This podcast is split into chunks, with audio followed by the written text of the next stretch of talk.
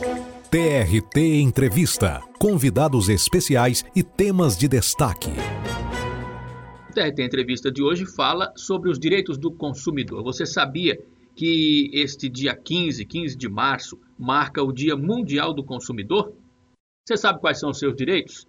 Vamos falar sobre isso agora?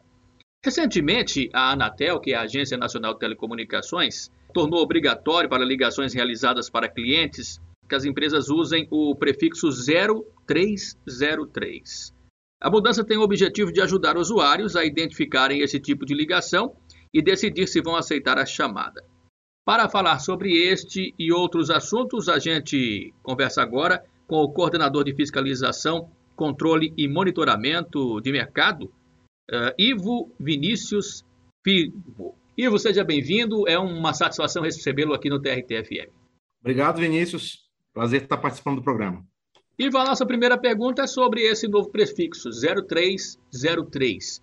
Quem receber chamadas de telemarketing vai, vai receber primeiro no, no telefone, na, no, na, no, que a gente chamava antigamente de BINA, no número que aparecer lá vai estar 0303. Ivo, como é que funciona, como é que vai funcionar essa nova ferramenta? E eu te pergunto de uma outra ferramenta também, que foi muito divulgada há, há tempos atrás, se ela ainda está funcionando, que é o Não Perturbe. Essas duas ferramentas, 0303 e Não Perturbe, como elas funcionam e como podem atender a sociedade? Vamos começar do Não Perturbe. Né? Não Perturbe é um, é um site criado né, pelas próprias empresas de telecomunicações e depois teve, houve uma adesão de bancos que operam com consignado, no sentido do consumidor entrar no site, não perturbe, e ele faz o cadastro do seu telefone. Ele forma: olha, eu não quero que liguem para mim. Essas determinadas empresas aqui de telecomunicações, ou esses bancos que operam com crédito consignado ou cartão de crédito consignado, que vocês não liguem para mim. Então, as empresas fizeram essa adesão de forma espontânea. Essa agora medida é uma medida da Anatel e visa atingir todas as empresas que trabalham com telemarketing, telemarketing ativo. Então, de qualquer segmento aquela empresa que vai te ligar né, para oferecer algum tipo de produto ou serviço. Né? É sabido por todos que isso muitas vezes incomoda muito o consumidor. Você está ali, às vezes, na tranquilidade, está trabalhando, recebe uma ligação, é alguém querendo vender alguma coisa para você. Então, como que funciona a medida no primeiro momento? O consumidor entra em contato com a própria operadora e fala: Eu não quero receber ligações de telemarketing ativo. Então, a princípio, ele pode bloquear, né, pedir para bloquear que não seja direcionado para o telefone dele chamadas com 0303. Ou ele pode deixar que as chamadas cheguem, e aí ele vai identificar ali que é, o, que é um código 0303 e vai optar por não atender. Então, são essas duas possibilidades. Ou ele vê, identifica, olha, tem a chamada, eu não vou atender, ou eu não quero que ligue para mim para fazer telemarketing ativo. Nesse primeiro momento, Vinícius, essa medida vai valer para empresas que originam chamadas a partir de telefone celular. Então, se for uma ligação de celulares, elas operam com celular, então, já está valendo a medida. A partir de junho, vale também para aquelas originadas a partir de telefone fixo. Então, a ideia realmente é essa, é garantir um pouco de sossego para o consumidor. Né? A gente sabe que a oferta hoje, o marketing, por vezes, é muito agressivo. Então, é, essa medida aí serve para disciplinar um pouco a situação e colocar um pouco de regramento. Né? A exceção, só para complementar, é que continuam sendo permitidas ligações de telemarketing quando a ideia for pedir algum tipo de doação ou quando a empresa for fazer cobrança. Né? Então, isso não foi tratado na medida da Anatel. Então, acaba, continua sendo permitido a ligação para doação, solicitar doação, ou para fazer algum tipo de cobrança.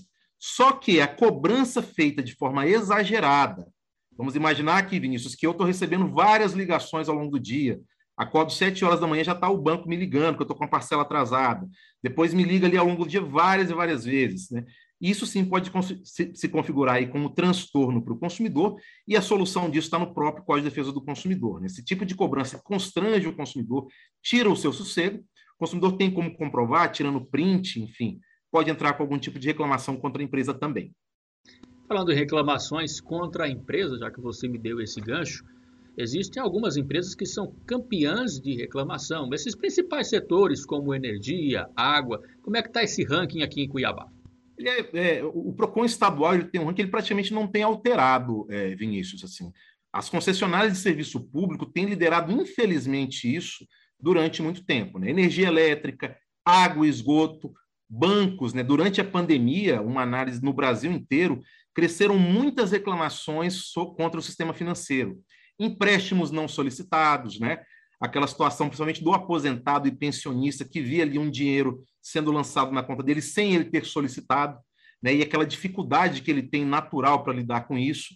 Então foi algo que cresceu muito, né? E foi motivo de intervenção aí de todo o sistema de defesa do consumidor. Né? A gente sabe que o consumidor ele é a parte mais vulnerável né, na relação de consumo.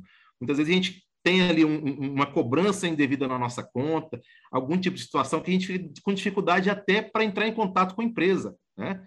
Nesses tempos em que a gente faz compra por aplicativo, utiliza serviço por aplicativo, se você, so, se você sofre algum tipo de fraude, não é incomum o consumidor não conseguir contato com a empresa e aí acaba tendo que buscar os órgãos de defesa do consumidor, principalmente o PROCON.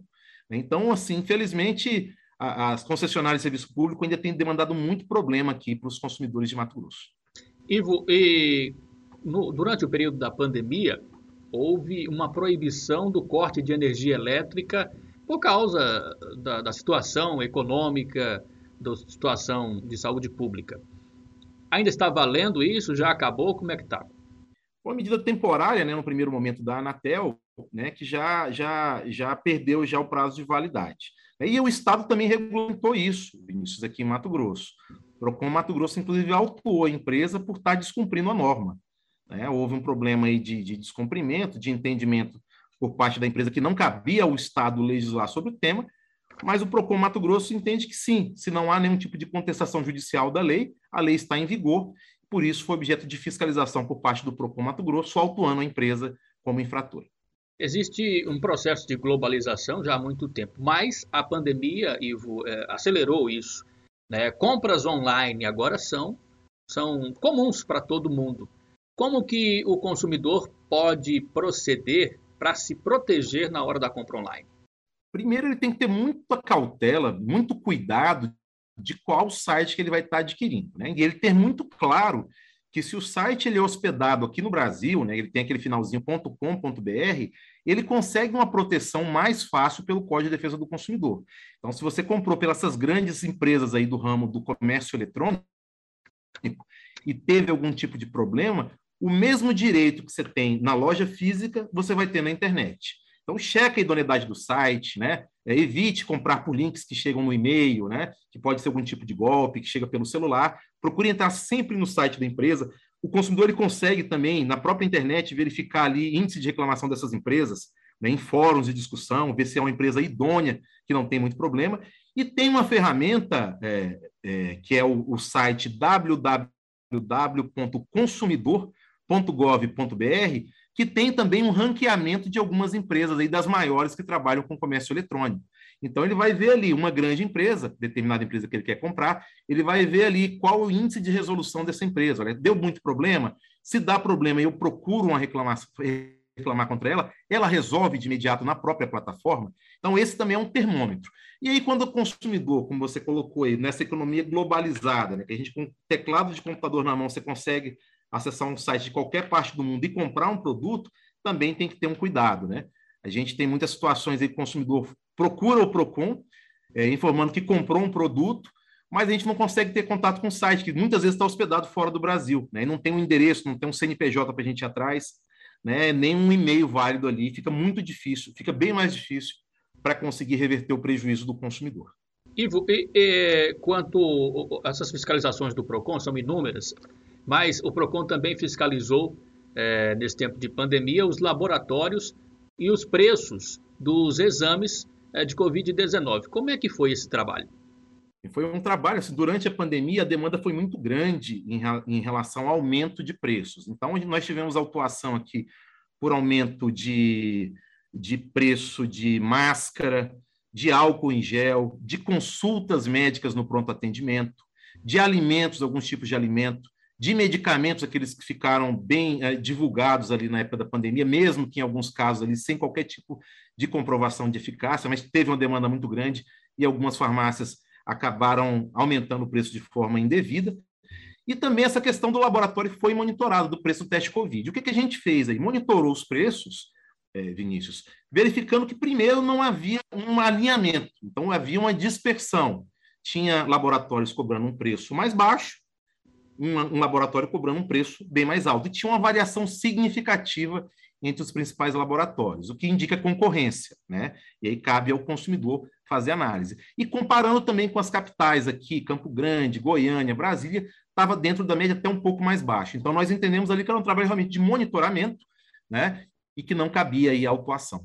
O que é importante nesse segmento, em qualquer outro, na pandemia ficou um pouco mais difícil pela dificuldade do consumidor em de se deslocar, mas é a pesquisa de preço. Ela é uma ferramenta importantíssima para pesquisar produtos e serviços. E dou um exemplo agora. Né?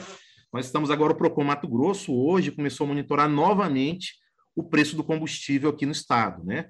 Já começam a surgir denúncias aí de postos que elevaram o preço é, com base no anúncio feito pela Petrobras, mas que não tinham recebido o estoque com aumento. Então, estavam vendendo estoque antigo e já repassaram para o consumidor.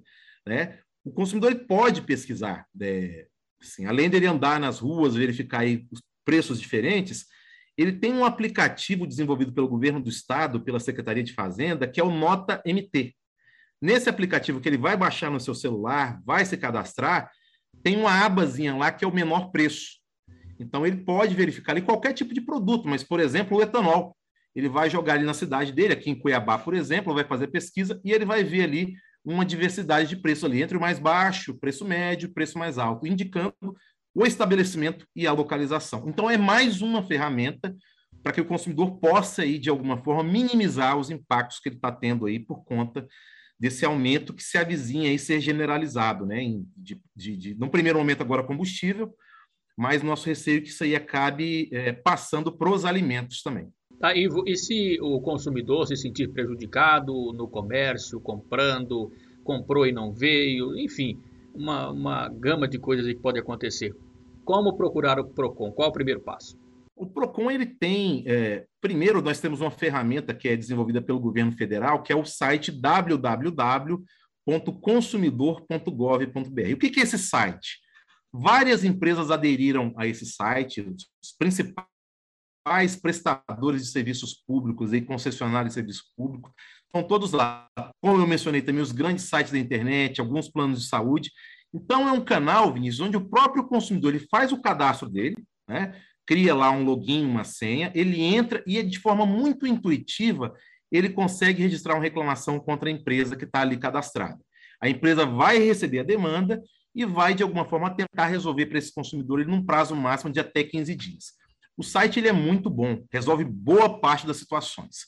É, se o consumidor não tiver uma resolução, ele pode pegar isso e já economiza uma etapa aqui no PROCON, procurando os postos de atendimento do PROCON.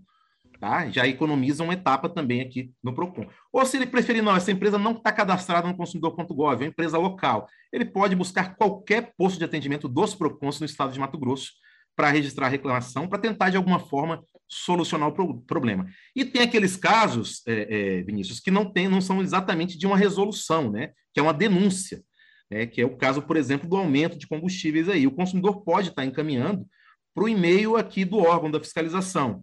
É o fiscalizaçãoprocomt, arroba cetasc.mt.gov.br.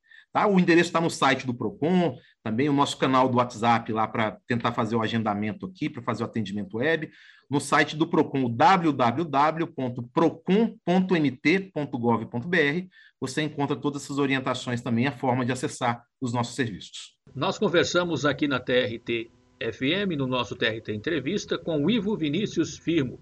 O Ivo ele é, ele é coordenador de fiscalização controle e monitoramento de mercado do Procon. Ivo, muito obrigado. A TRT-FM deixa as portas abertas uh, para o Procon sempre que tiver aí para atender uh, assuntos para atendermos a sociedade mato-grossense. Nós agradecemos a oportunidade né, de estar falando sobre direito do consumidor e nós acreditamos muito aí que a informação é a principal arma do consumidor. Quanto mais orientação ele tiver, mais ele vai garantir seus direitos assegurados. Um abraço aí, muito obrigado pelo convite. E a gente chega ao final do TRT Entrevistas de hoje. Se você quer saber mais informações sobre a Justiça do Trabalho em Mato Grosso, acesse o nosso site trt23.jus.br. Estamos também nas redes sociais. Curta e compartilhe o nosso conteúdo. Eu sou Vinícius Antônio, fico por aqui e espero você em um próximo encontro. Até lá! TRT Entrevista. Convidados especiais e temas de destaque. Uma produção da Coordenadoria de Comunicação Social do Tribunal Regional do Trabalho de Mato Grosso.